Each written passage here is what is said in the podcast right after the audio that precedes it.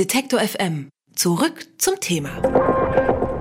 Sicherheitslücken ohne Ende. Der Adobe Flash Player, den viele Webseiten für Multimedia-Inhalte nutzen, macht sich offenbar gerade daran, einen Negativrekord aufzustellen, denn gefühlt vergeht kaum ein Tag, ohne dass neue Sicherheitslücken auftauchen und mit Notfall-Updates geschlossen werden müssen. Einer der wichtigsten Browser-Anbieter, nämlich Mozilla, die Entwickler vom beliebten Firefox-Browser, blockieren Flash jetzt bis auf weiteres. Ist dieser Schritt gerechtfertigt? Wir sprechen darüber mit Jürgen Schmidt von Heise. Er beschäftigt sich intensiv mit der Flash-Technologie und ist jetzt bei uns zugeschaltet. Schönen guten Tag, Herr Schmidt. Schönen guten Tag. Mozilla Firefox blockiert Adobe Flash vorerst komplett. Die Nutzer sehen jetzt also bei vielen Videos das rote Einbahnstraßensymbol. Ist das aus Ihrer Sicht der richtige Schritt? Definitiv. Es ist so, dass über diese Sicherheitslücke lassen sich Rechner komplett kapern. Das heißt, es kann beliebige Schadsoftware auf Ihrem Rechner installiert werden und dagegen muss was unternommen werden. Was kann das zum Beispiel sein für Schadsoftware?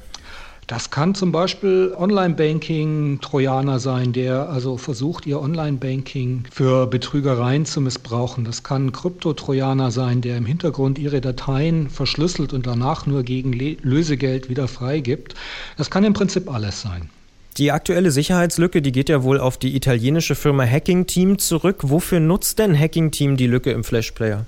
Die haben die über längere Zeit genutzt für ganz gezielte Spionage. Die verkaufen ja ihre Spionagesoftware an Regierungen, unter anderem auch an Diktaturen, also Regierungen, die eben sehr viel Wert darauf legen, ihre Bevölkerung auszuspionieren und die haben es dann für gezielte Überwachung, gezielte Spionage genutzt. Flash sorgt ja unter Fachleuten seit Jahren eigentlich für heftige Debatten. Apple-Gründer Steve Jobs zum Beispiel ist dafür bekannt gewesen, immer ein ausgesprochener Gegner von Flash zu sein. Gibt es denn auch Dinge, die für Flash sprechen, also für den Player? Naja, dass es funktioniert, dass es alle haben und dass es im Moment so quasi der Standard für Multimedia und Videos ist.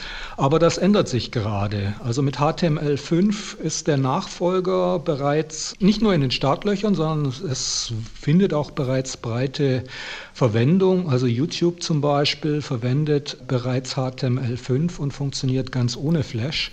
Also es ist absehbar, dass Flash hoffentlich irgendwann in absehbarer Zeit Geschichte sein wird. Muss ich mal ein bisschen Eigenwerbung machen an dieser Stelle. Detektor FM, den Sender, den Sie gerade hören. Wir benutzen HTML5 seit fünfeinhalb Jahren. Wieso dauert es denn so lange, dass HTML5 sich durchsetzt und Flash abgelöst wird? Das ist im Internet nicht so einfach. Also Standards, die einmal sich auf breiter Front durchgesetzt haben, bis wirklich alle angefangen haben, da was auf was anderes zu setzen, das dauert einfach seine Zeit. Das ist einfach sehr lange so, dass man sagt, ich nehme Flash, damit kann ich nichts falsch machen. Das können alle, während also irgendwelche Exoten immer einen schweren Stand haben gegen den Platzhirschen.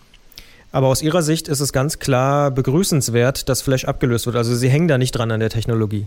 Ich hänge da überhaupt nicht dran, nein. Das sagt Jürgen Schmidt. Er arbeitet bei Heise und beschäftigt sich mit der Flash-Technologie. Ich bedanke mich sehr für die Einschätzung. Gerne.